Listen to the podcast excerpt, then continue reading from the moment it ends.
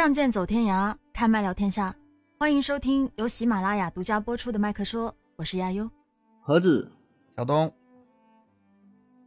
，Hello，大家好，这一期又到我啦。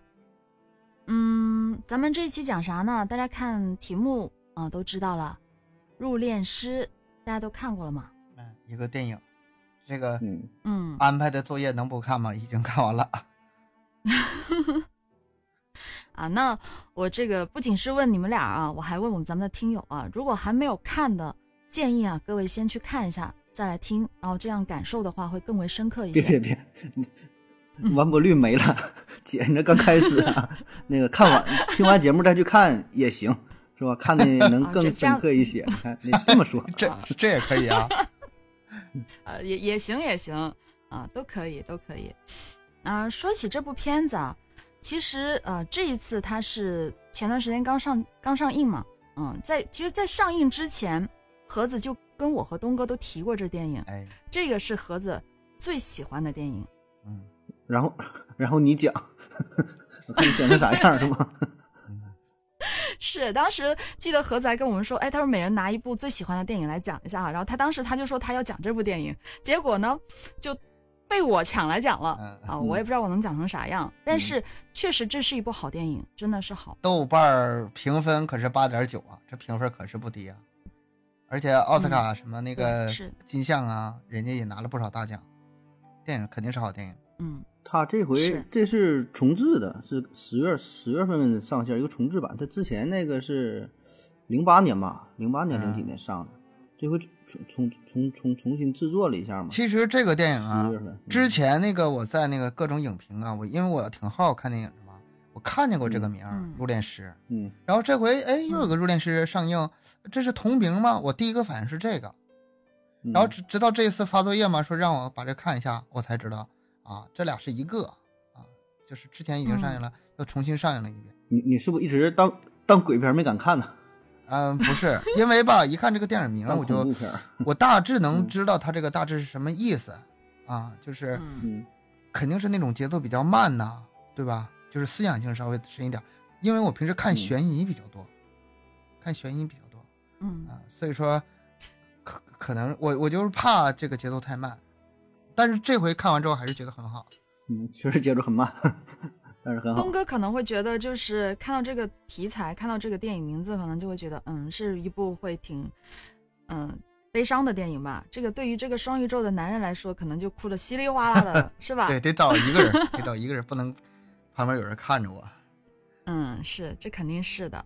这部电影它其实是在零八年的时候是在日本上映过，然后这一次是十月二十九号啊，在咱们国内，它是这个四 K 修复版在中国内地上映。嗯，确实是一部好电影。嗯、为什么我我说我解释一下为什么我会突然说是把盒子最爱的电影抢过来讲呢？是因为最近家里面发生了点事儿嘛。嗯，我一位比较好的朋友的爷爷去世了，上周的事情啊、上周的事情，然后刚好又在同一天，我家里出了点事儿，就是我妈是出了点意外，然后呃手骨折了，然后他整个手手腕是就是两段，嗯、两两段都骨折了啊。这事儿其实你们俩也不知道，我没跟你说，但是我最近真的很忙，嗯然后骨折。当时那天我是在家嘛，嗯、突然间就是有个阿姨跑过来跟我说啊，我妈怎么怎么了，然后我就我就马上去医院啊，在送去医院，然后在急诊室等的时候，我就在想，我就在想，真的，嗯，有时候真的会不知道明天和意外什么时候会来，嗯说不准嗯，嗯，人生挺无常的一件事儿。然后突然我就想起了这部电影，嗯想起了这部电影，当时很挺火的嘛，也就上个礼拜的事儿，然后我就，呃，就看了一下，一回来看，我觉得，嗯，确实是，就很想去说一下这个事情。但今天这个话题可能会有一点点的沉重啊，但是我觉得这也是每个人必须会要经历的一个人生课题吧，我觉得没有办法去避免。咱的听友吧，也不是说嗯，呃这个喜好啊很单一，他们也是很嗯丰富多彩的。你看咱们之前节目案子也讲是吧？咱们逗逼的聊天也聊是吧？知识性嗯稍微深一点的，咱们也讲，都能接受。为什么不能接？人都是多元的。咱们今天吧，我倒是不觉得会有多么的悲伤吧，但是确实可以思考的东西挺多的。嗯咱们跟听友一起分享一下咱们对于自己的这些思考吧。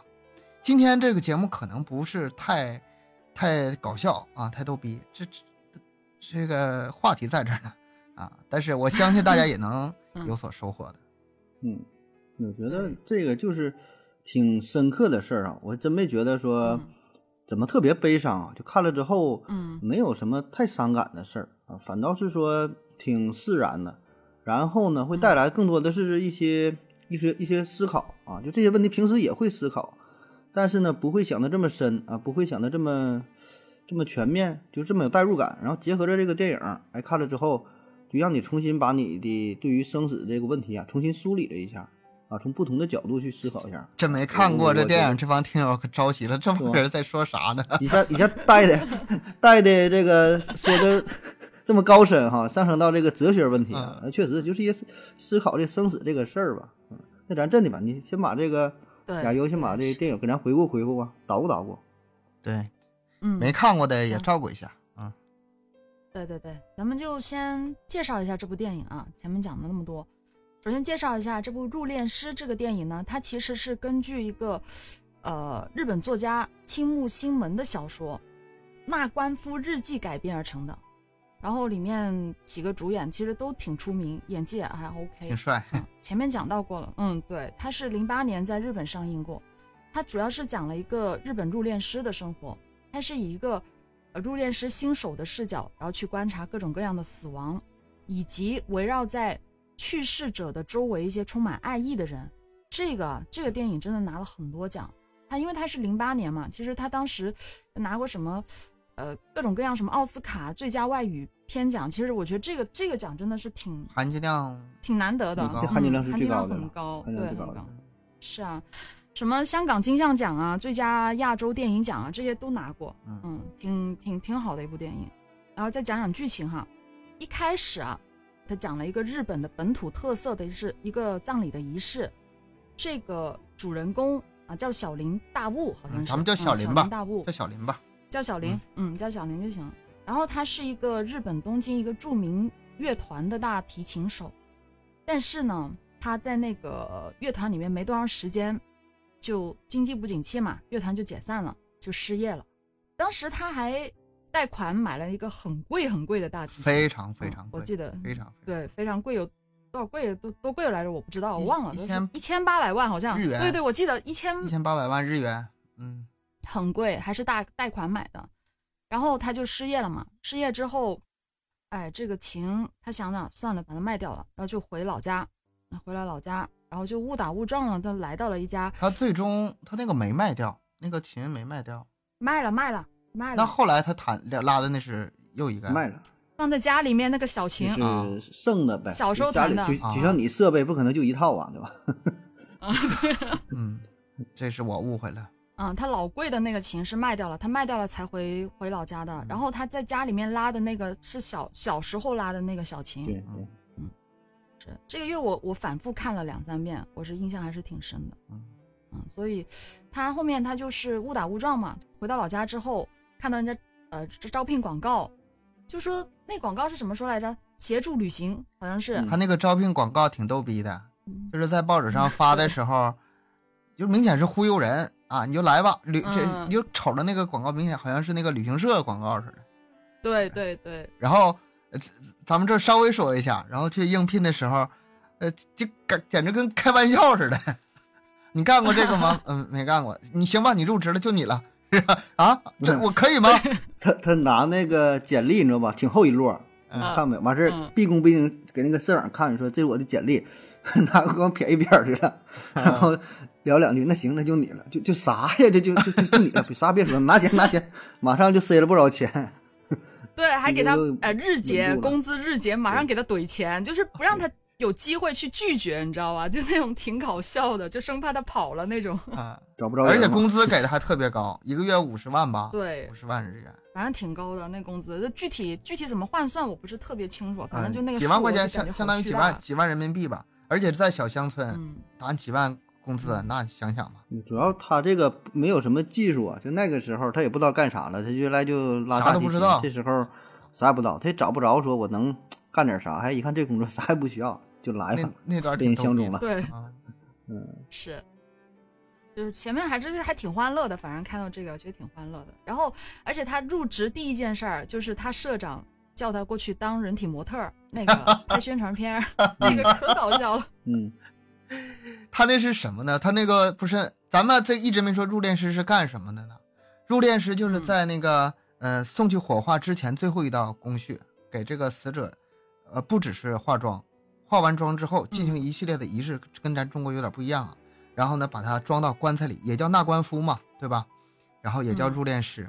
他这一步是非常，呃，是他的职业。然后这个宣传片就是说 他演那个尸体啊，这个入殓师是怎么给他进行一系列化妆的，还非常有仪式感的这么一个一个过程，非常庄严肃穆的一个过程，拍了一个纪录片儿，然后让他去演、嗯。演这个角色啊，一一动不动的，这是。第一个呃脸上还嘎了一个大口子，当时是吧？就是给他对。刮胡子嘛，刮一个大口，哗哗淌血。那其实这个仪式的话，我当时看仪式看的挺仔细的。他们这个日日本的那种，就是对于整一个仪式还是挺挺那个什么换衣服啊，那个首饰啊，然后都是有刮脸啊、洗脸、化妆，非常很讲有讲究。嗯，是。然后他一开始他就第一第一个工作，他就是先去当个人体模特儿，然后拍个宣传片，那个 反正挺搞笑的。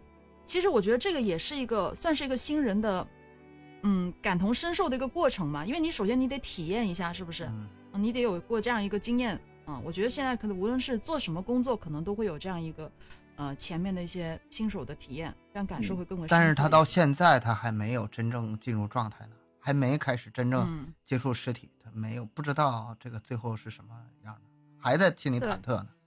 而且这这时候这时候他还没跟他没跟他媳妇儿说呢，嗯，嗯他媳妇儿这时候还是蒙在鼓里，还不知道他干啥，他也没直说，就含糊其辞他不敢说什么旅什么陪伴什么旅行啊什么什么，说的很模糊的。就后来那个宣传片暴露了嘛，让他媳妇儿看见了。是啊，对啊，就是宣传片让他媳妇看见了。嗯，然后他第一份工作，就第一份真正接触死人，他其实真的也运气不好，就是，呃，接触第一个带他过去的，就是已经去世了半个月的独居老太太。嗯，嗯，啊，你大家你可以想象一下，已经去世了半个月，但是没人发现的这个尸体，让一个新手第一次对，那个社长那句话嘛，就是瞅了他一眼，嗯。哎呀，你真是倒霉呀，去吧。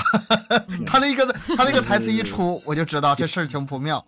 接接了个大活，接了个大活，这属于嗯。非正常死亡，算是算是挺有难度。咱说可能一辈子社长也不会遇到太多 这这种活儿，他上来第一个干个这样的不，我我我不是这样认为的。我觉嗯得他，哎，我我当时他们在做这个仪式的时候，我一直在思考，就是他们难道不会遇到一些不完整的尸体吗？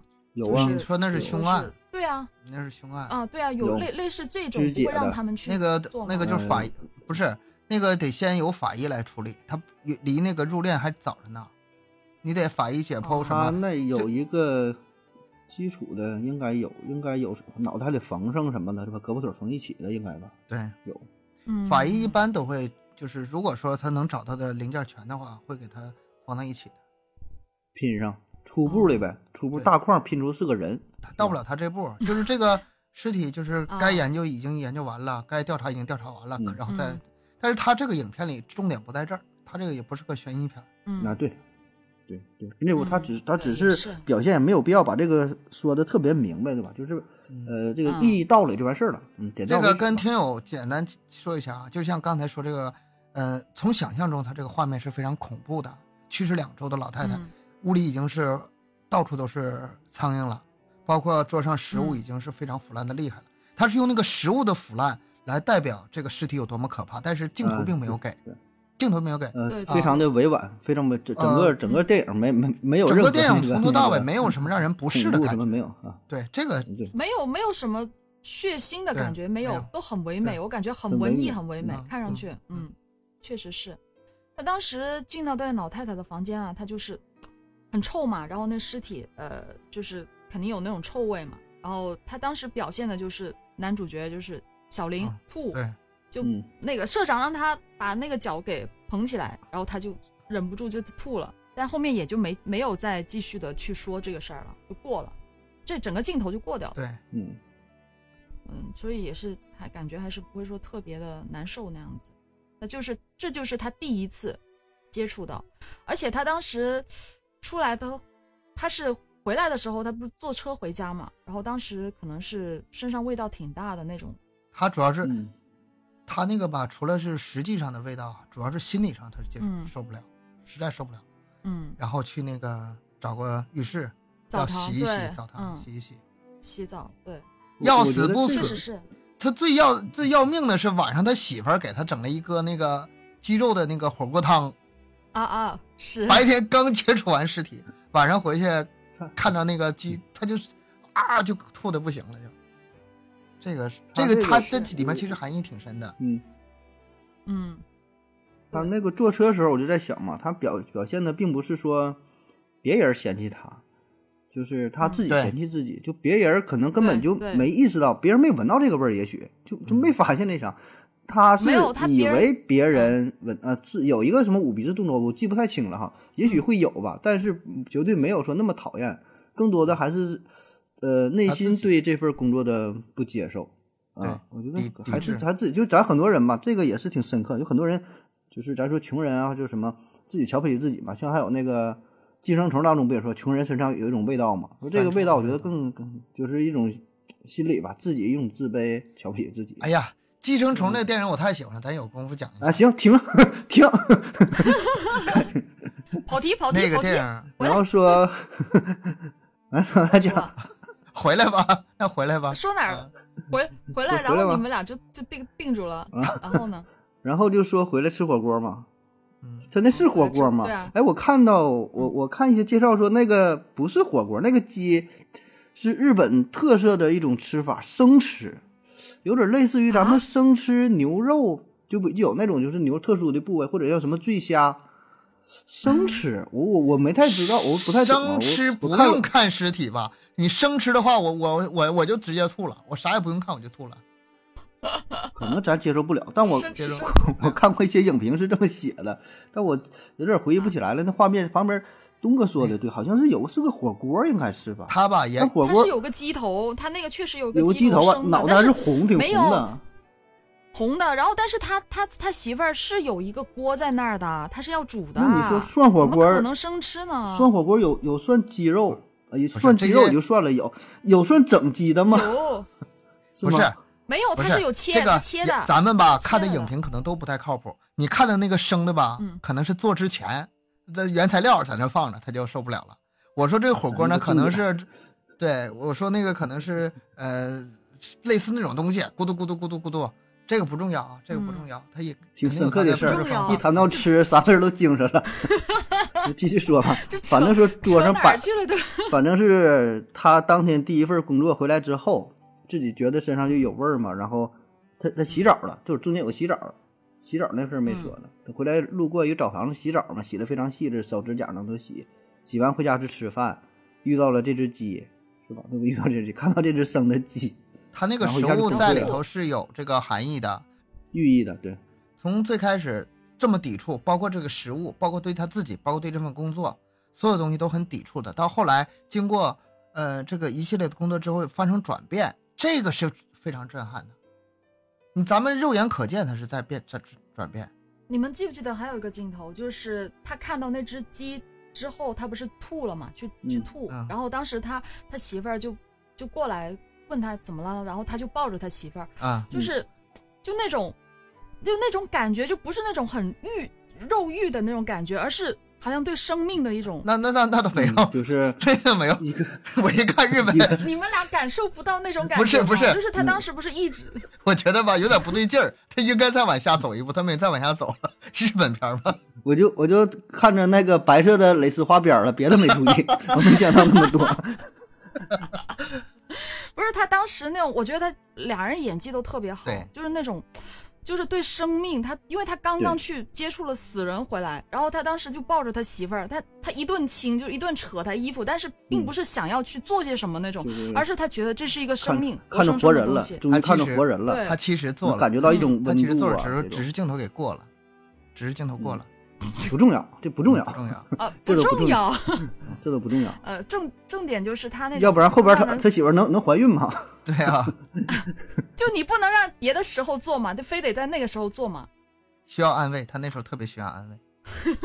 嗯，行，就就反正就是那种那当时那个感受，我还是就挺能理解的。嗯我觉得就是就那种感受挺挺深刻的，于是触碰了死人，然后再去触碰不。我们为什么说半天说这个鸡呢？因为整个电影从头嗯到尾，这个食物在里面，它始终代表一个含义。包括后面你再看他吃东西，那个状态就完全不一样了，代表他很多次这个咱们到那儿到那儿再细聊，接着往下过剧情。后面他呃，就我都觉得是到第一次泪点吧，给那个因为意外离去的一位妈妈去去做那个妆的时候，啊，我觉得这是我的第一次泪点，这基本上已经走到差不多一半了吧。他不只是就是给那个电影里面的那些家属最感动的，嗯给咱们这个在外面看的这些观众也是最感动的部分。是真的，啊那个看的我呀，是那个迟是迟到吗？是他迟到那次吗？，对，迟到五分是钟，那个迟到五分钟那个啊，家属家属嗯家属就骂他们，说他们怎么怎么，我当时我还以为怎么了，饭的，原来吃死人饭的嘛。对对对，说他骂他嘛，然后他们就呃道歉，然后进去就给那个那位母亲去化妆，然后给她画了一个，真的是就按照那个照片去给她化妆，然后还还问他家人他平时最喜欢的那个口红是什么样子，嗯拿过来给他用上他平时最喜欢的那个颜色的口红，然后画了一个很很好很端庄的妆，就跟那个照片上的样子是很很接近，就看上去哎很，真实。你说这个是就这个场面哈，要我我感觉他这个嗯化妆化的真挺牛的，就是你知道这个是电影是假的，这是一个活人演的死人，然后还要画出像活人的样的这个状态，你知道吗？能理解这意思吗？然后还必须就是你看电影解。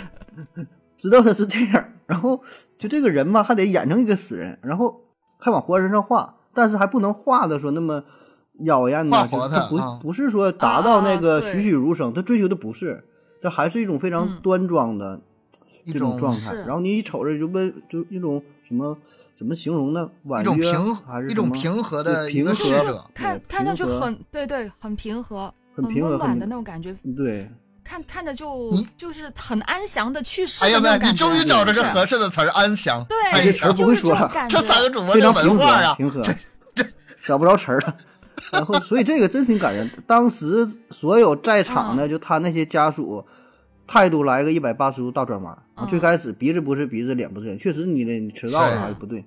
但是这个时候全都是嗯，被他这个技巧、很技艺所征服了啊！这个确确实是手手艺人，对吧？咱是手艺人，嗯你这个能把这个事儿给这个活儿给接好、办好了，整个这个过程非常的圆满，对吧？所以这个是挺感人的，认可他的技术，同时也是开始就触碰到了一些深刻的东西，开始真正理解死亡了，有点儿啊代入感了。他这个整个的影片的精华，这是其中一部分。对，从最开始那个嗯家属的这个，因为亲人刚去世嘛，非常生气嘛，非常悲哀嘛，就有气儿都没地方撒了那一家，然后气鼓鼓的把他们领进去，然后你开始做仪式吧，其实只是一个很正常的工作而已，只是一个仪式而已。嗯，但是整个嗯。就这一段这电影咱们看的时候特别特别的平静，这么长时间没有台词，缓缓的在进行各种动作，但是你在看这个动作的过程中，你的心态也在跟着改变，因为你看到他就是那么就是对生命的尊重啊，对吧？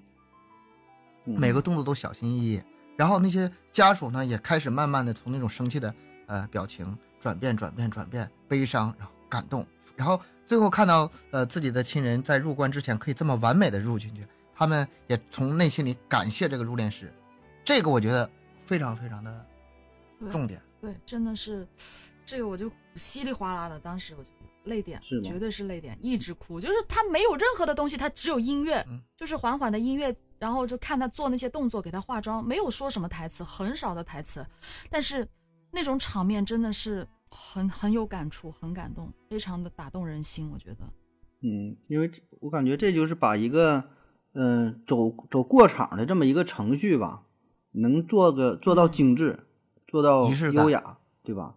对吧？有可能说这些家属也只觉得说这就是一个一个过程嘛，对吧？你死人了，难免的，咱说嗯有个这个程序啊，你不走不是这么回事儿。哎，但是呢，他自己可能也没曾想到啊，这个是一个这么这么这么隆重、这么这么重要的这么一个过程，对吧？而且确实这人能把这个事儿给做好，让他重新体验到生命的最后的这个时光，说这个很牛的。包括我们我们也是，对吧？我们平时可能没接触过这个行业，就平时咱说自己家有亲人离开的时候，咱说也就是这么一个程序而已，对吧？你你的你的痛苦是因为亲人的离去，很少是因为说被这个过程给给感染到了啊。就这个这种体验，我觉得以前是没有过的对，而且这种题材的电影，咱也没见过，啊，不，生活中也见不到题材不多。非常少，非常少。接下来呢，就他媳妇儿发现了，当时他这个转变还是挺那个，就小林他自己从心里面开始接受这份职业了，他感受到了，然后结果一回到家出事儿了，媳妇儿知道了，发现那个录像带了，然后对发现那个呃宣传片录像带了，然后就不行，媳妇儿不能接受，而且媳妇儿她当时他媳妇儿还讲了一些很嫌弃，非常嫌弃，抵对触。对你别碰我，啊你很脏，嗯嗯，这样子说这些话，嗯，就会，呃你，知道让他一定要他不要不要做这份工作他媳妇儿不叫美香吗？啊，有寓意的。啊，对隐喻嘛，好像是，对呀、美，嗯然后香嘛。其实这那你看名字也是嘛，小这个小林也是啊最后，再小林大悟嘛，有个悟的嗯小林。大悟嘛嗯，对，对，不不光他媳妇儿，包括那个他那个好朋友、发小好朋友也跟他说，嗯，他的孩子跟他打招呼，你说，然后他那个好朋友说，你不不需要跟他打招呼，然后给他拉到一旁，嗯，你干个别的工作吧，别干这么，呃，丢脸的工作了。所有人都是这个心态。是他当时就是也算是一个自己很矛盾的嘛，然后他就应该是去找社长了吧，去找社长辞职了嘛，对呀、第一次是吧？然后社长就请他吃，呃，又是吃河豚鱼白鱼鱼子啊，叫叫鱼白，啊京潮，反正京潮嗯，就很老贵的一个东西，我知道那东西老好吃的东西就是最好吃的东西。啊，是就没吃过，但是我知道很贵。我我胆小，不敢吃，怕有毒。嗯，当时我觉得那个那个镜头也会觉得真的很特别啊。他那个社长不是住在住在他们那栋那栋工作最上面就顶楼嘛，一上去哇，全部都是绿色嗯植物，嗯，你会觉得一个天天接触死人的这样一个职业的人，但是他其实对生命有非常大、非常嗯多的追求、啊，整个整个环境，吃饭的地方全部都是绿色的植物，嗯就很生机勃勃的感觉。它有个很大的那个视觉上的冲突，嗯就感觉好像哇，特别有生命力，嗯，那种那种对比。然后他就社长就跟他讲，啊、他的媳妇儿多少年前去世了，去世之呃之后，他接触的第一个死人，他化的第一个妆就是他的媳妇儿，嗯，他就给他给那个小林去讲他过去的事儿，然后请他吃那个很昂贵的东西，嗯把这顿饭吃下来之后，哎，这个小林又被社长搞定了，他的那个辞职的那个愿望，辞职的那个意图，随着那个社长的几句话和那个精美的鱼白一起咽下肚了，他就没说出来。对，然后接下来，接下来我忘了，接下来是啥？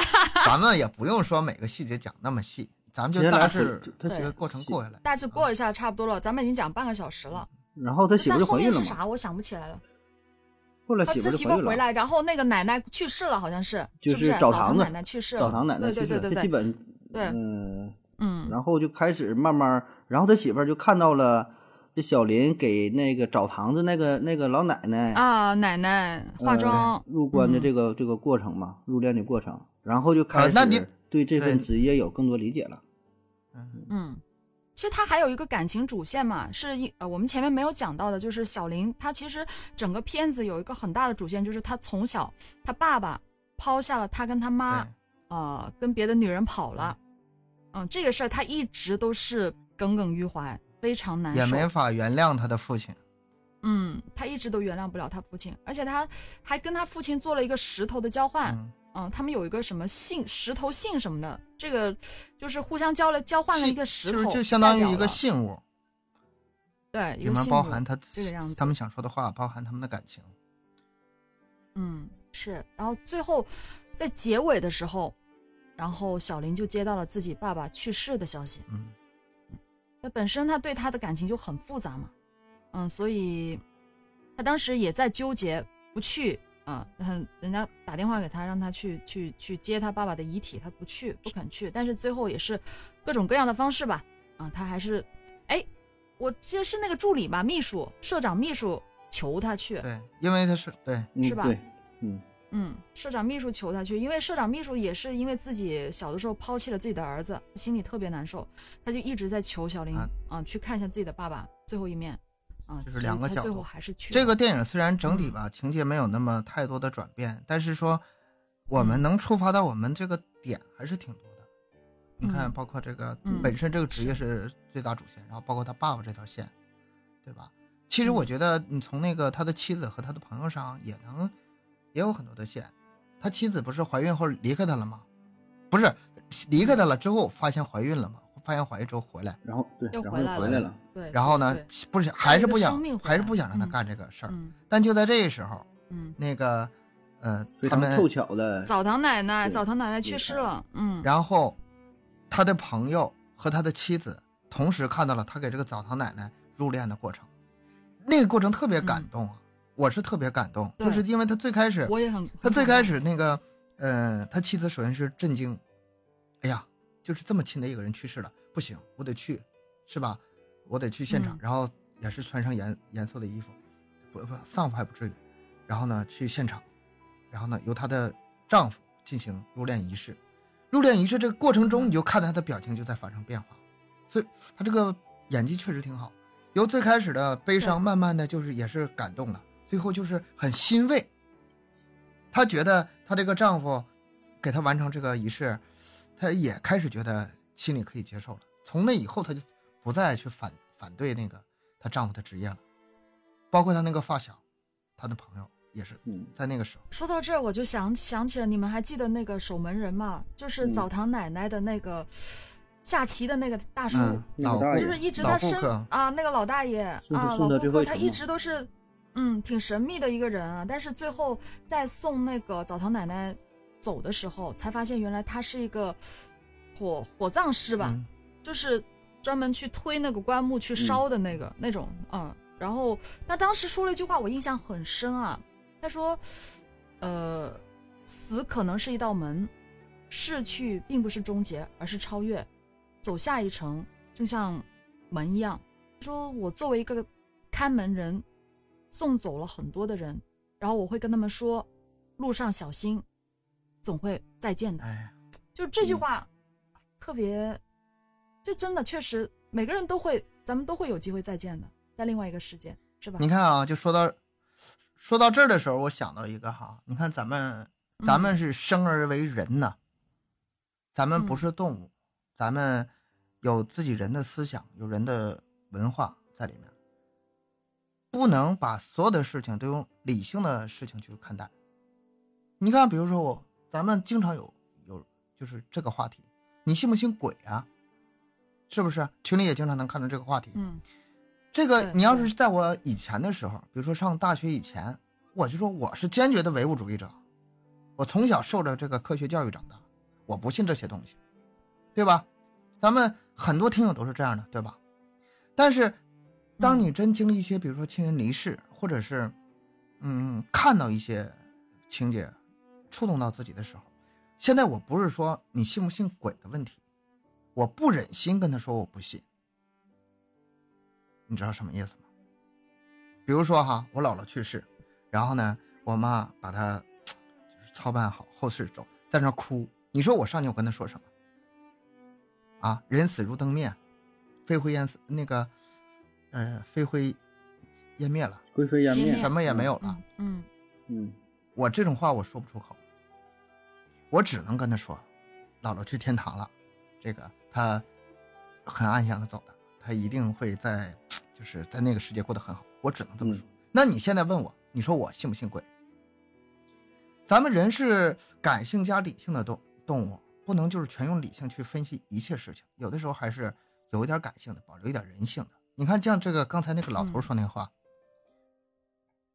这个不同年龄可能不同理解，但是我觉得他确实非常能安慰人心吧，嗯，确实能。是的，哎，特别是有经历过这样的事情的人，就是身边有亲人离世过的，去见就看见过这经历过这一切的人，可能我听到这句话，我会觉得心里有安慰吧，嗯，心里会有所安慰，是的，嗯，就好受一些。是的，我相信，就我宁愿去相信他在另外一个世界还存在着。我是他不只是安慰活着的人，他也安慰死去的人。嗯你知道为什么吗？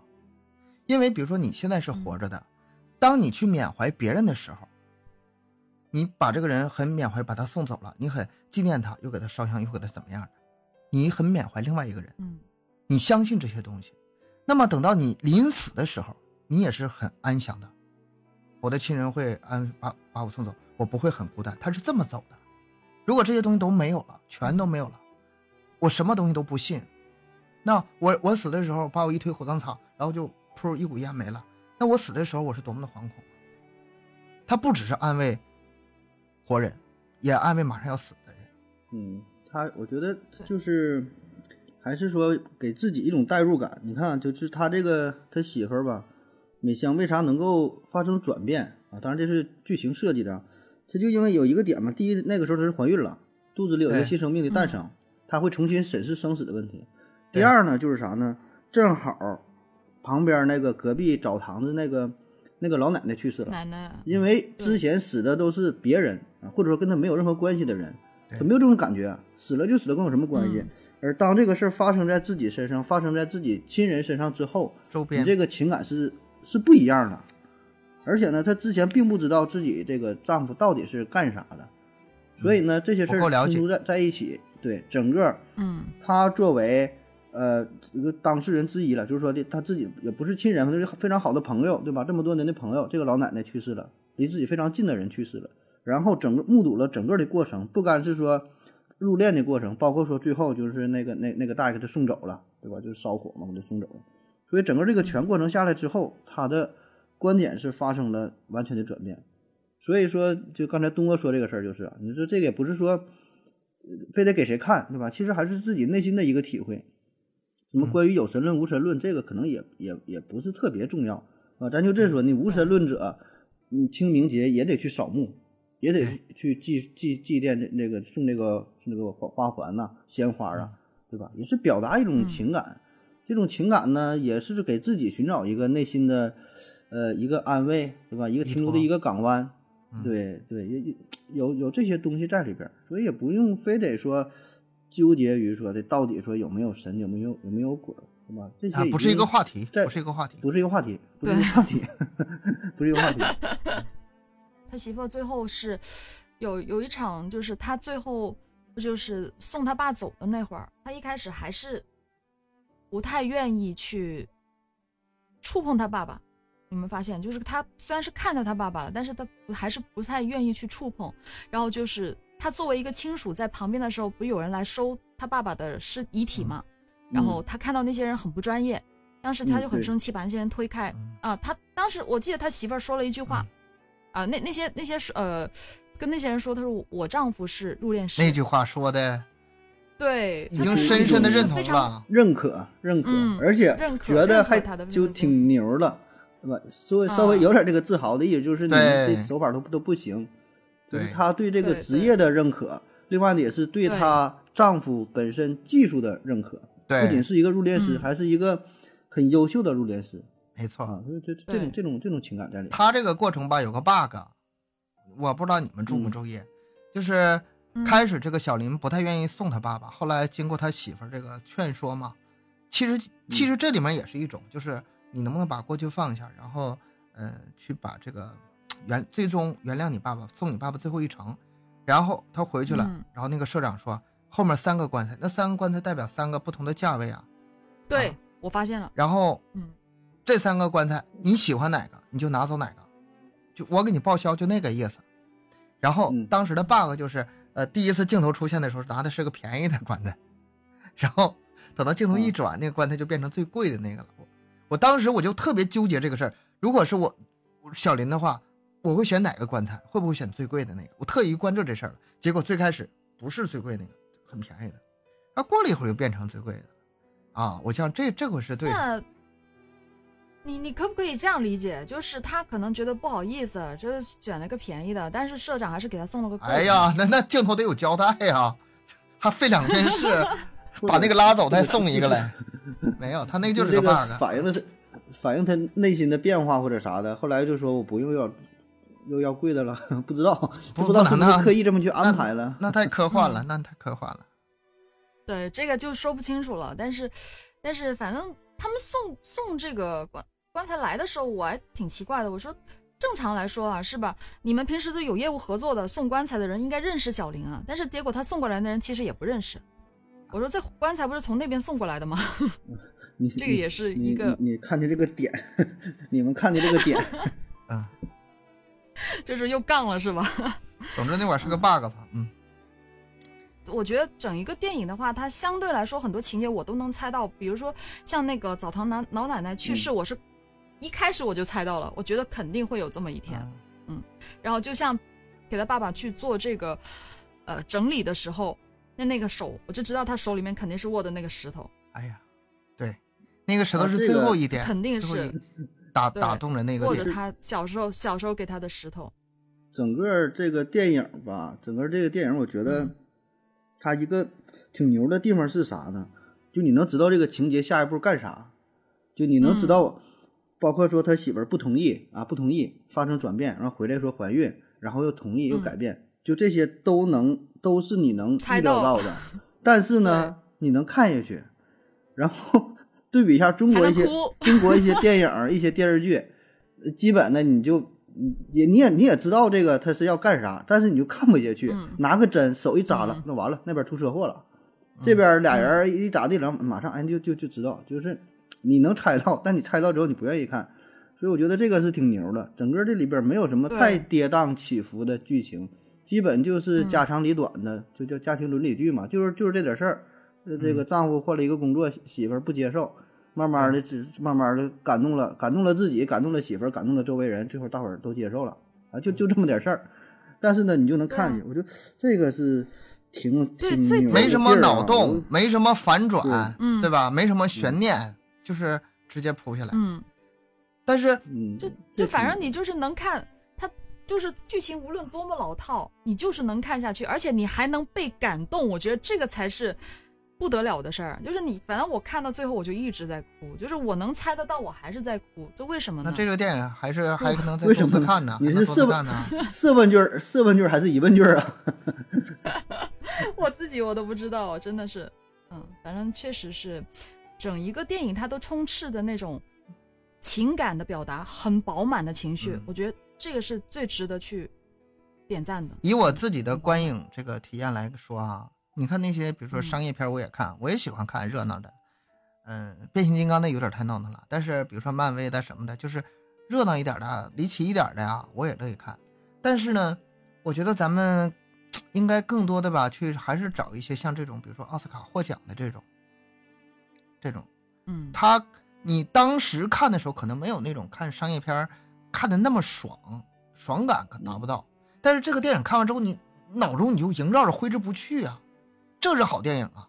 甚至你过了多少年之后，你还能想到这里面的细节，这是好电影。所以说，大家就是捋电影，这想找好电影看的时候吧，我最近也发现啊，我就是刷抖音也好，刷头条也好，看那些电影剪辑什么的，哎，很多好电影我真的以前没看过，我有往回补课，哎呀，这个不看真是可惜啊，哎呀，那个不看真是遗憾呐、是吧？那这个好电影标准是什么？让你看完之后不觉得这时间浪费，不觉得遗憾，很多年还能记得什么呢？你找一个是豆瓣儿评分高点儿的，八分以上必属精品必看，还有就是各种奥奥斯卡嗯获奖都，哪怕是你觉得可能是看标题啊、看那个简介，你可能觉得没那么感兴趣。三傻大闹宝莱坞，这这不就是被那个标那个电影名给耽误的好电影吗？不知道哪个哪个哥翻译的，我也是服了，我操，这最翻译。把那神作整整成那整成那样了。三三傻那个亚优看过没？三傻大闹宝莱坞，必看，没看过，看名没字我不想看过呀不想看，知道必吗？看。听着听这名儿就不想看是吧？对，蝴蝶效应、三傻大闹宝莱坞，呃，还还有还还有很多哦。的神作必看的。行，是慢慢那个咱再聊吧行，嗯。嗯，对，咱再聊回这个电影，我这有一个想的一个点啊，就是他这个电影确实关于死亡的题材吧，嗯、反正我看的是不多，我我印象中感觉也并不太多。在之前一个觉得还挺好的是动画片那个《寻梦环游记啊，》，这个墨墨西哥啊，那这个好电影，这个都个也啊这个是个好电都看过啊，影真的，我觉得这类题材、这个这类题材确实挺、挺不好拍的，就触碰到生死。嗯因为啥呢？就是这个话题本身你也没有什么太新鲜的观点输出，就是这点事儿，对吧？让你嗯看的淡一些，然后把握住现在呀、哎，不必什么特别悲伤啊。你看那个《寻梦环游》也是这个道理，但是呢，能把这个拍出来，能拍得好，我觉得这个挺牛的。然后我我想到啥呢？可能跟咱们的一些宗教这方面有一定的关系啊。就是啥，我我还特意查了一下资料，就是咱中国人，中国信信教的这个占比比较比较低，就是所谓的无神论者比较多嘛。然后日本呢也是，我全嗯全世界一查，最高的就是无神论者，最高是在中国大陆，第二就是日本啊，嗯中国大陆百分之四十几，日本呢是百分之三十多吧，差不太多。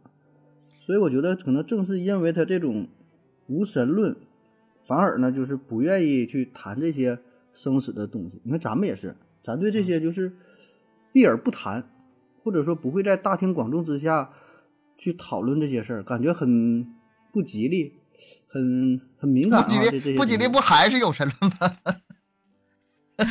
对呀、所以这个就是怎么说呢？一个一个非常 思考的少非，常因为没有这些信仰，没有这些就是平常不想这些东西，他思考的少。活活人的事儿还没想明白呢，还没忙不过来呢。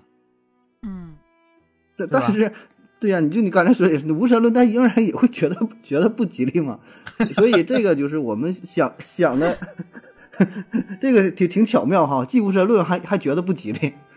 所以这个我觉得挺挺挺缺乏这些关于生命啊、生死这方面的教育啊、思考啊，就是好的一些，不管是电影啊，还是说书籍呀、这方面的东西啊，我觉得这个挺挺挺难得的，就反而能把通过电影能能开篇就说吧，能把你带进去，你带进去，然后想到一些东西。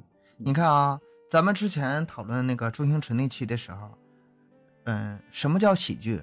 你得先有悲剧，你才能把这个喜剧嗯体现出来，对吧？其实这个也一样，嗯你不把这个死想明白，你怎么活你也想不明白。没有死哪有哪有生啊，对吧？所以说这些这整的深刻了。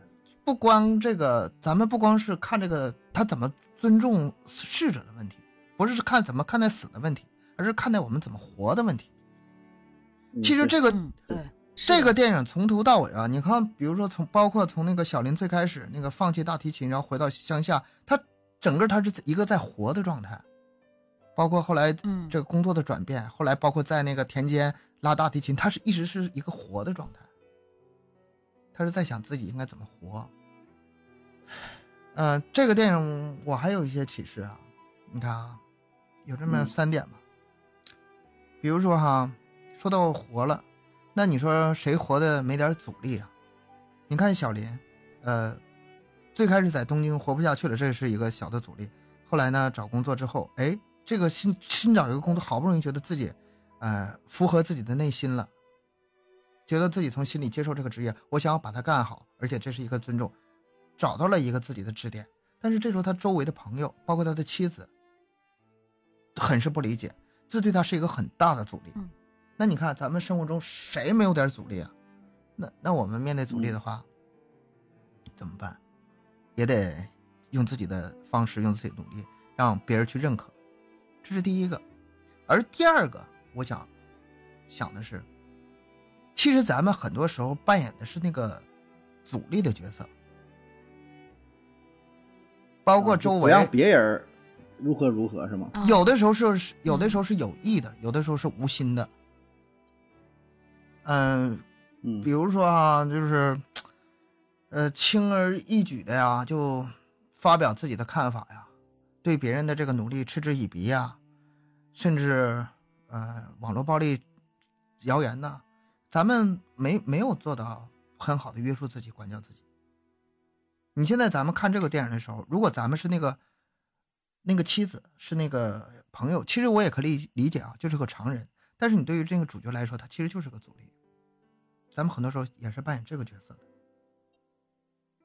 第三个，第三个是整个电影最最终，那个小林最终把他父亲送走了嘛，也相当于把他一生的这个，呃，心里的这个结儿给解开了，也放下了，嗯那些执念，然后原谅了他的父亲。这个，我觉得咱们很多人普通人心中可能多多多多少少都会有一些心结。你比如说，什么以前的男女朋友分手啊，对吧？离婚，还有那个学业没学好，工作没找好，很多很多的遗憾，很多很多不能忘怀的事儿，不能原谅的人。咱们人生就这么短，你不把这些东西放下的话，你怎么往后哎更好的生活去看待未来？这个我也想了很久，嗯，是吧？这个我觉得这个电影也有嗯这个意含义在里头。但你你说最后一点吧，你说这个道理我是都懂啊，但是 说实话，我觉得他最后这个结尾有点有点烂尾。啥意思呢？你看，整个影片他最想要表达的还是啥？就是关于生死的问题。但是最后吧，他他以他父亲这个作为收尾之后呢，就回归到了家庭，从一个嗯生死挺宏大、挺更高的问题吧，回归到了一个更比较狭狭窄的问题上。不，我不认同。嗯我觉得他最后，最后把那个石头，嗯，他父亲手里面那个石头传递给他媳妇儿的那个时候，他表达的是在传递一种生命力、生命的延续，对，嗯一种生命力的一种美好的愿望。就是他父亲去世了嘛，但是他妻子肚子里面是已经有嗯孩子了，他把那个石头交到他妻子的手上，他表达的是一种就是延续吧，我觉得是一种生命的延续，我觉得这是一种挺好的一个收尾啊。是吗？反正我觉得就有点有点窄了，有点小了，你知道吧？就格局一下变小了。就本来他这个觉得应该大一些 是吧？对，还有一个啥呢？他最后结尾他是给出了一个给出一个标准答案了，相当于就是说嗯他父亲年轻的时候做了一些错事，嗯呃，然后跟别人跑了。最后呢，他选择了是原谅他的父亲啊。当然，他父亲之前说也是有一些愧疚啥，他没回来。然后最后他选择的是原谅啊。他这个是相当，这就相当于影片是给出了他的答案。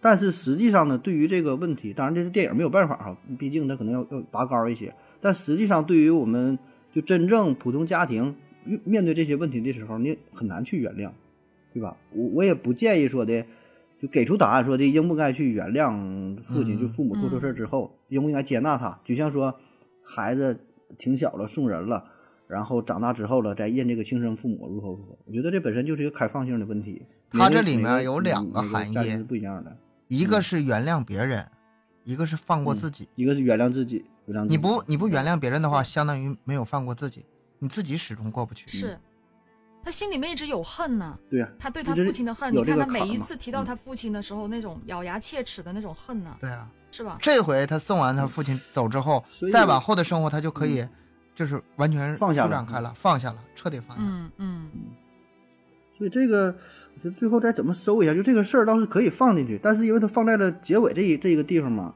就最后这个重点感觉我我感觉啊是有点转移了，明白吧？就本来是从一个生死的一个主线儿，最后回归到家庭，回归到这个呃父子之间的这个情感。当然，这个也是生死一方面，就像亚优说的，就是生命的传递。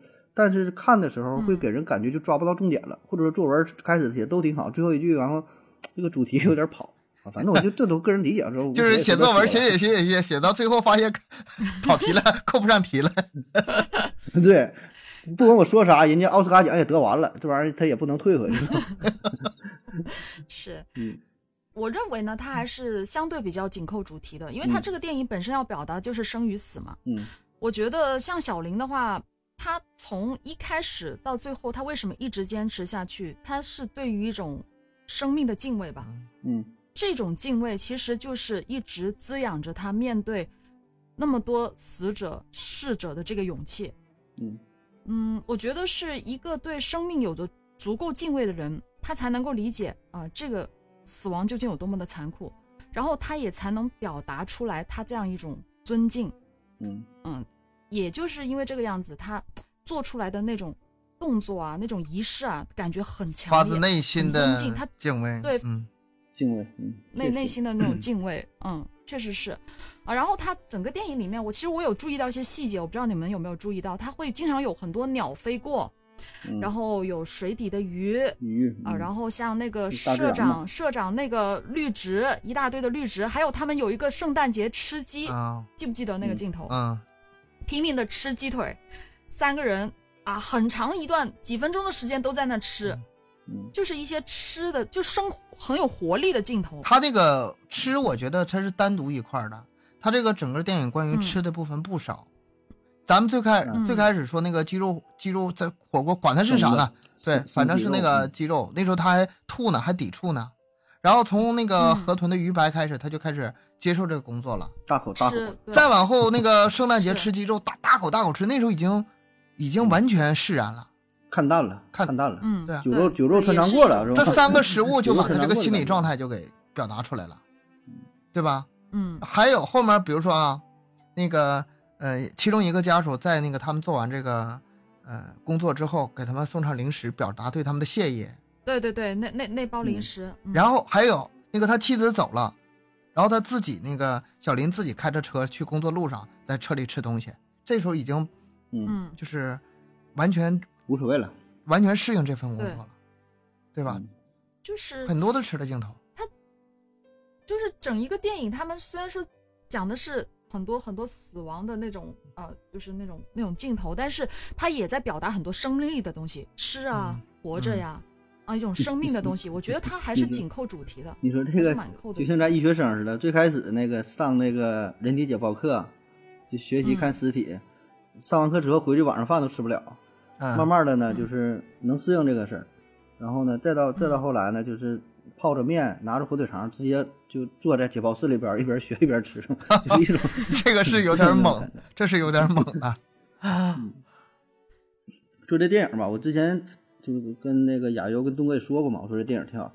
其实这个为啥我说我喜欢这个电影啊，还真就不是因为说生命这方面的思考啊。你看，我刚才我说了一个说个事儿，我说这个结尾没没收好嘛，这个是关于他家庭内部的事儿。这里边还有一个主线啊，嗯也是我最我最喜欢、最最感动我的地方是啥呢？就关于工作的问题，就是完全另外一个层面的讨论，啊你能理解吧？明白你看他本身白，他是一个嗯他是一个大提琴手，嗯大提琴手是干啥呢？在乐队当中吧，他这个不出彩儿，但是声音的一个一个基调，嗯，而且呢，大提琴的低音拉出来本身呢就是很很悲伤的。对，然后这个工作呢也是相对于比较荣耀的，是吧？大提琴师跟那一说，哎有身份有地很光鲜，亮丽的嗯，对。然后呢，转变之后呢，变成一个入殓师，就两个工作，让谁看来他也是两种，一个天上，一个地下。嗯然后呢，我就关于就关于工作这方面，我给我带来很多很多思考的地方。一个是啥，就是说你是否能够真正接受这个这个职业，就包括咱们看完这个电影之后，你对这个呃入殓师有了新重新的认识啊，甚至说哎觉得确实哎挺好挺好整。但是说哈、就是说你今天晚上有个人入入殓师跟你吃饭，你能不能去这个场啊？更不哎用说你能愿是否愿意找入殓师作为你的伴侣。我要是收入可以的情况下，你愿不愿意呢？对吧？就真正发生在你身上，你可能又是一个事儿了吧？确确实是这样，确实是这样。嗯，嗯我倒是不介意啊，我不介意。你都不找对象的人儿，你先解决你找不找对象的问题，然后你再说找什么对象的问题。嗯所以呃，所以 就是说了半天，说了半天，确实啊，又崇高又如何如何。但是说心里话，可能我会拒绝的，对吧？虽然很多人也拒绝跟我握手，用啥？说你是泌尿外科医生，哎呀，算了吧，打个招呼 OK 了，对吧？就是我们对某某每一个职业都会带有一些有色眼镜的，很难转变，很难转变。特别你说入殓师这个这个行业，对吧？还是咱们心里会存在着一些芥蒂的，也不可能因为一个电影就发生转变。感动归感动啊，这个他这个 我不知道，他这个对于我们每个人思考是这样，但是他电影的主旨并不是说让你外界了解这个行业，它这个不是说一个行业的纪录片，啊，对对，嗯所所以我这点我就看有点偏嘛。哦，其实也不偏。你说这个点我完全 get 到嗯，完全 get 到。这一个整，嗯，我就看的所有的讨论吧都没有没涉及这个事儿。没有没没讲到这个职业的事儿。嗯还有一个呢，就是说，我就说啊，他是因为这个失业嘛，相当于重新开始了完全不同的生活，是吧？完全不同的工作。对，其实工作就是你的生活嘛，就一样的嘛，嗯就是就相当于你你生命的全部，一半是工作，一半是生活。你那个工作怎么去做，也就意味着你的生活是什么样的，一个硬币的正面和反面啊。所以我就在想，如果说要换做我的话，如何去选择这个职业，对吧？像东哥现在做了主播，对吧？我就想，你说怎么度过自己的后半生？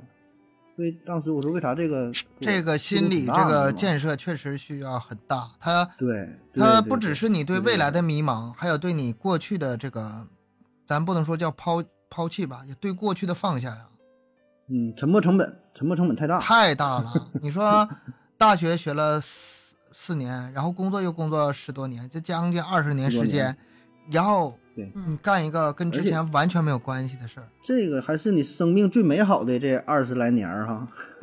啊，那可不咋的，那可不咋的。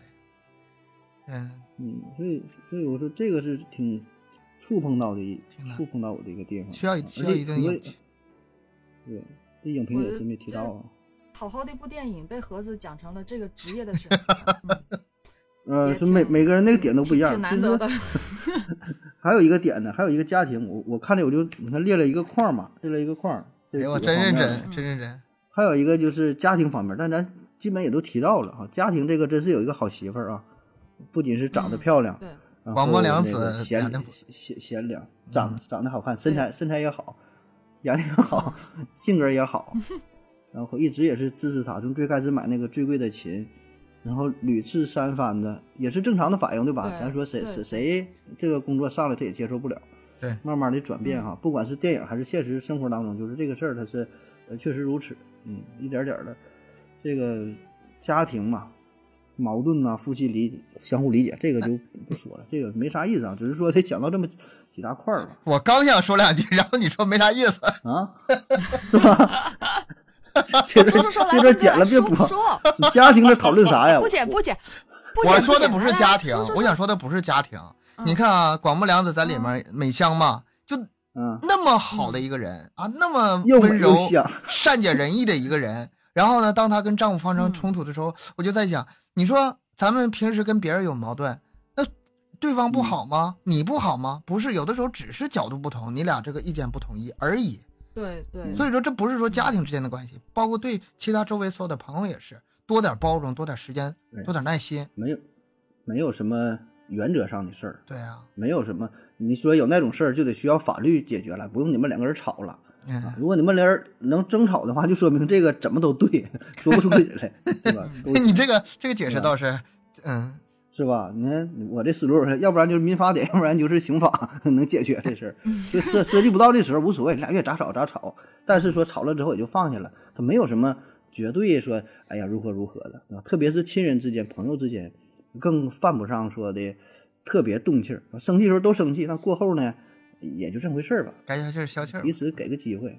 对对，那刚才何子讲工作的时候啊，我就想到了一个梗，因为今天咱们这个话题也讲到的是入殓师嘛，呃，日本的，嗯、跟咱们国内肯定是有区别的。嗯，我不知道你们之前有没有在网上看到过，它有个图啊，是这样说的：殡仪馆招人，白班八百，夜班一千六，去不去？我想想先问问你们去不去？一，呃，一天一千六六是吗？对，一天一天一千六，当然去了。夜班一千六，白班八百，去不去？白白班还行，夜班几个人啊？哎，对呀、几个人啊？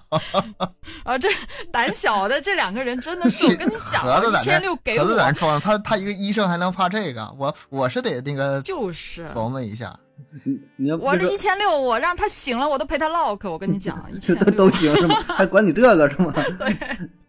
一千六，看那个有有那个评论，那个底下人说，哎呀，最可怕的不是死人呐，最可怕的是穷啊，我肯定去呀、然后那个王大爷又出现了嘛，就是神神回复之王嘛，王大爷、啊说啊那个啊啊，一千六业绩够不够？不够我自己自己凑。我只要是躺那块儿都行是吧？确确实是啊，但真这个到底网上是有这么一张图啊，但是这个到底是不是真的呢？咱们一起来了解一下我们国内的这个殡仪馆的工作情况到底是怎么样的啊？既然说到这儿，咱们就不是你还真打算去应聘，还真自己研究了一下是吗？主播主播行业主播行业不景气啊，不挣钱的。别别看那些广告啊，什么会说话就行，一小时什么玩意儿，百八十块钱没有那事儿。插插没那事插一句啊，等会儿啊，插一句啊，你你们有的时候啊可能是刷抖音或刷什么什么，哎，有手机就能在家挣挣什么零花钱，然后那个呃，只要你那个学了，你马上会说话能就行，月入嗯月入多少啊？月入上万什么的，稍微别信那个，稍微有点稍微有点小结巴也没事儿。都他妈割韭菜。对对，这个真的别能挣钱是能挣钱，但没想象那么容易，真没那么容易。对对，确嗯实是，而且也就你们俩也知道啊，就我这胆量的话，我是真不怕。我在入这嗯一行之前，我之前不是当主持人嘛，我想过去接白事儿，啊这白事儿价高啊，你知道吗？啊，啊主持白事儿呗，是吧？我一直都想，啊！对啊，主持白事儿价高，可嗯可那个高兴了那那一大摞你有这朋友以后留着点儿啊，对，留着点儿，以后没准儿，没准能嗯，是的，可以可以，对，我就觉得我就有确实是有了解过这一块儿，嗯，但是实际上呢，就在殡仪馆的话，嗯，咱们我就查了一些资料，给大家做做小小的科普哈，说一说。它首先它是有几个岗位的，有一个叫做遗体化妆师，嗯这个就应该跟咱们这个电影的啊这个入殓师是师对比较接近了。嗯嗯，对，他叫遗体化妆师，但是呢，呃，他这个好像我查的资料他是这样说的，他可能是确实是有些尸体不太完整的，会有什么少条腿啊、少根胳膊啊，这个半张脸没了的，那就是你要做这个工作，你还得会一点什么，呃，手艺，还得上手缝，有时候、嗯就是他可能。嗯，没没缝合好，这个开一块口，那个开一块口，还得自己亲手缝。嗯嗯，我这个不是你想的我已经开始不是了，我强忍着呢。你说，是吗？而且他这化妆保证也不好化呀，那尸体嗯时间不一样啊。我跟你说他我这里跟你插一句哈，嗯那个他化妆吧，只要是化妆，他一定是给亲人看的。嗯嗯以前那个我奶和我叔不是出过事儿吗？嗯嗯，也是入室嗯抢劫，他俩是同时遇难了。同时遇难之后呢，嗯当时时间太紧急，然后当时在那个火葬场的时候，我奶的仪容我们都看到了，化完妆之后都看到了，嗯但是我叔就没给化。然后我爸上去问那个工作，就是工作人员说：“我想看看我弟弟行不行嗯？”他说：“你你嗯不能看，不能看，他没有经过化妆哦，不让你家属看。”啊，哦，太吓人了是吧？这是会给你嗯。留下一生的阴影。不是就是有有点有点接受不了，不只是吓人，就是心理嗯。心理上对，他因为他接受不了，嗯因为也不是你看，你看网上不是正常死亡人无所谓了，你自己亲人不是正常死亡，这对是属于啊啊，对对对对，然后当时就是。我爸有这么个遗遗憾，当时看着我奶最后一面了，但是没看到我叔。其实我也看过，就是我确实也有之前有个长辈嗯去世，我也看过，但是我觉得她化完妆出来的样子也跟平时是有点不一样。那能一样吗？嗯，那保证不一样，没有不像不可能像电影嗯当中画的，呃，那么唯美的，还那么温情感觉。咱说正常，咱也都经过这事儿，都知道，嗯那保证是特冰冷啊那种感觉，对吧？嗯，有的脸脱脱相了，瘦的也不行了，颜色怎么画也是，对，嗯，嗯，行吧，介介绍这个职业吧，咱不不说这些伤心事儿。对。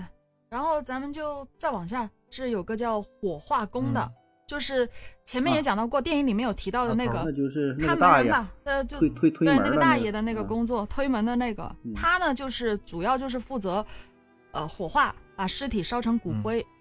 有时候如果遗体太多的话，得连续烧个一天一夜，因为他得看着，就不是说你推进去烧就可以了，他得看火，嗯，嗯啊，啊，他得一直有人在那看着那火的，啊，所以呢，就是听起来好像挺简单的，你就把它推进去，但是你得一直看着那火，而且有一些没烧透的骨头，你得放进嗯盒子里的时候，你还得拿手去把它敲碎，就自己手动。这活儿不好嗯干，还有还有一种 情况呢，就是呃，嗯他那个遗体，比如说送进去烧的时候，他有的时候那遗体会坐起来，你知道吗？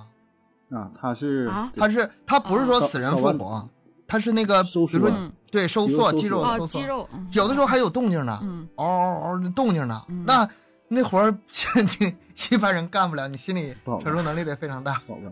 非常强大。嗯 对，而且他还得做一件事儿，就是那个火化炉呢还得清理，就是你烧完人，你自己还得进去嗯清理一下，哎整干净。就那个，很难。啊，那那那感受也不太那个啥哈。但另外有一个工作呢，叫做接尸工啊啊，从外面尸体的是从外面接进嗯来，啊，对，就是负责把那个尸体送到殡仪馆帮馆。抬一下呗，这个啊，交接一下呗，抬一下，嗯。这还这还行啊。这个其实很多人就会觉得，哎，相对简单啊，不就是司机嘛，啊，是吧？但是它是还是有一定的技术要求的，像有些去偏远地方接尸体的啊，嗯又什么啊，暴雨啊、滑坡啊，这个呃这种事情啊，而且你一个人接着后面一个棺材，就是那种感受哈，嗯有时候可能呃大半夜的啊，或者是什么时间上接个这个活儿哈，确实也是。啊。对都不好干。嗯我有听过一个案例啊，就是后面这真的是这个新闻，我不知道你们有没有看过，就是有人嗯就开车嘛，就是那个接施工开着开着发现那个棺材在敲，敲敲敲敲敲敲敲敲敲，嗯假死，然后就一直在在对，就是假死，然后他就一直听到敲，把他吓得要命，然后后面打开发现人家真没死，哎呀，就假死。这个这个你甭管有神没神，你肯定你都胆儿突的腿软，对啊，这这换谁也不好使，这种换谁都不好使。换谁也不好使。那棺材板儿棺材板儿摁不住了，这心理承受能力得多强啊，是吧？但是这个我觉得已经是也是相对简单的工作了，跟前面两个比起来，是吧？相对来说也不心理压容易，力没那么大也不容易。啊，都都都不容易啊。这个但最我觉得最简单的还是我想做的那个 司仪，哈哈哈，啊，这这个这个应该是最简单的。主持呗，主持整个啊 Q 这个流程的对吗？Q 流程，嗯，对对，就是 Q 流程的，然后就是啊，反正就是每天他那个殡仪馆那边他是有，嗯，有有着负责负责去专门做这个事情的主持人啊，就是接待啊，呃呃，然后帮忙去布置一下会场啊，呃，引导嗯。当天的一些告别仪式啊，然后每天就是听着那个哀乐循环的播放。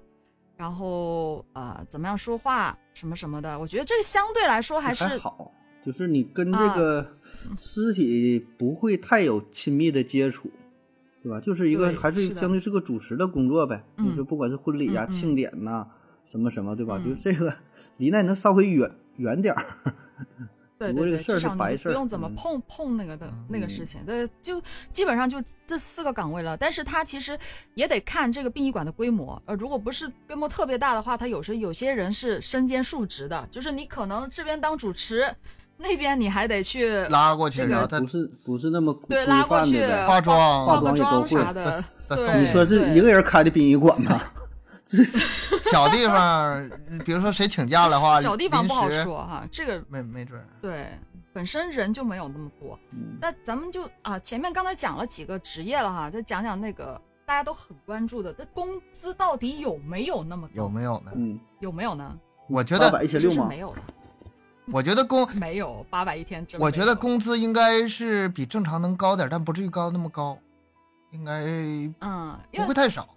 我查了呀，他是这样说的，这个某某新闻是有有讲到过这个事儿的，九五后女入殓师嗯，啊、月薪六七千，嗯那，不不就刚入职的那种啊啊，多六七千看在哪呗。对，具体啊，杭州，杭州，啊杭且是杭州，州，杭州那可不多，嗯六七千，的杭对州少点儿吧。对啊，那刚入职嘛，就是你刚刚去，那其实就是嗯，然后其实就是正常的一般的工作吧。嗯，一般一般工作吧，对对，也就算一般吧。差不它本身就是一个事业单位。嘛，嗯，对。但是它会有分的，就如果你是火化工或者是遗体化妆师的话，就如果直接触碰到遗体尸体的话，工资会高一点，会高一点，嗯对。